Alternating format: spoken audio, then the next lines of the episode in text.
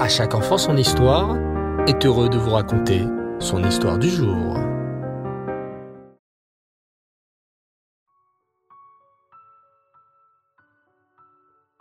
Bonsoir les enfants et Reftov, j'espère que vous allez bien. Baruch Hashem.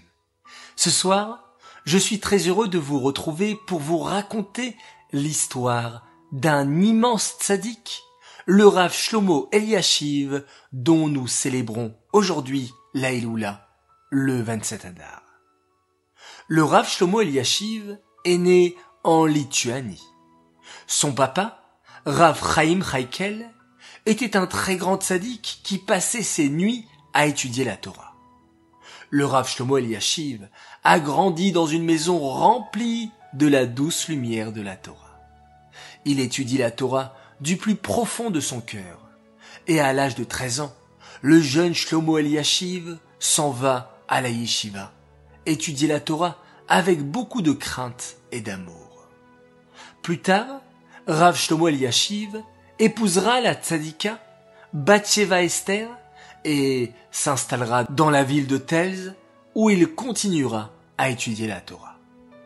Les amis de Rav Shlomo Eliashiv racontaient que lorsque ce dernier étudiait la Torah, il le faisait de toutes ses forces. Il priait Hachem tous les jours de l'aider à mieux comprendre sa Torah, et il pleurait avec des larmes sincères pour qu'Hachem lui ouvre les yeux pour qu'il comprenne de mieux en mieux la Torah.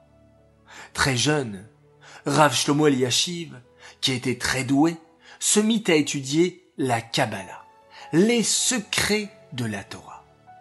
Vous savez, les enfants, que durant longtemps, la Kabbalah était tenue secrète et ne se transmettait que de maître à élève dans le plus grand secret, car la Kabbalah contient des secrets de la Torah très puissants.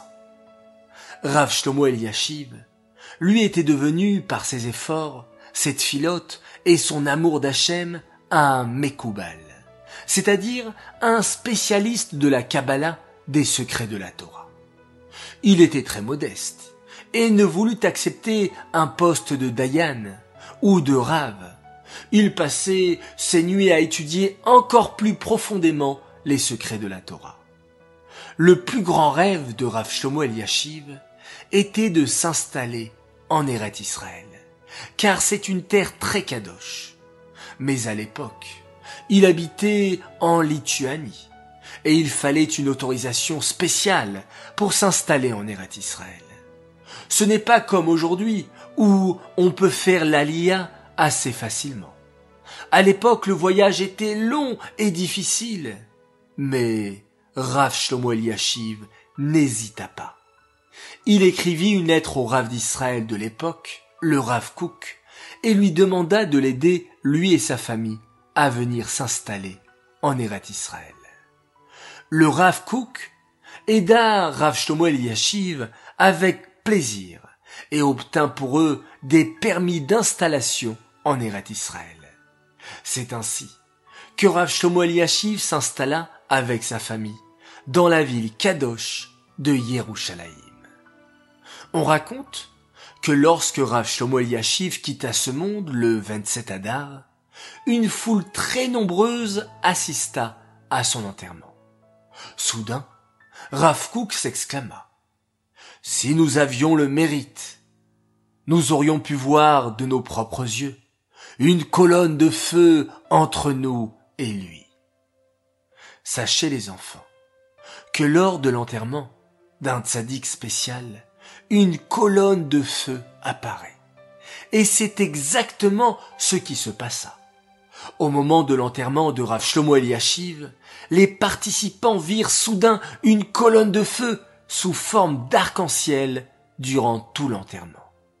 Cette colonne de feu indiquait que Rav Shlomo Eliashiv était vraiment un tzaddik spécial dans cette génération.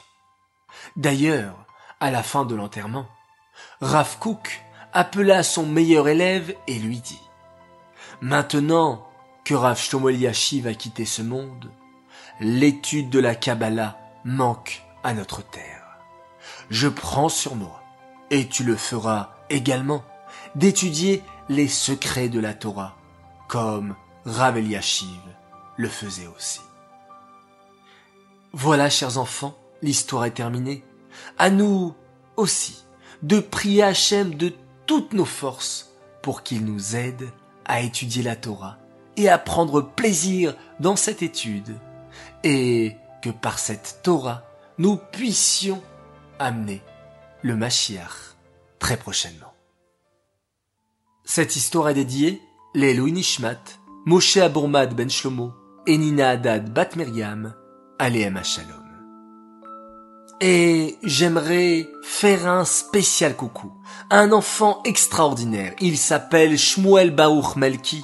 Et il a dit dernièrement à sa maman, il faut que tu envoies une belle photo de moi avec mon livret du Kriyat Shema et dire combien je fais des efforts pour faire un très très beau Shema Israël.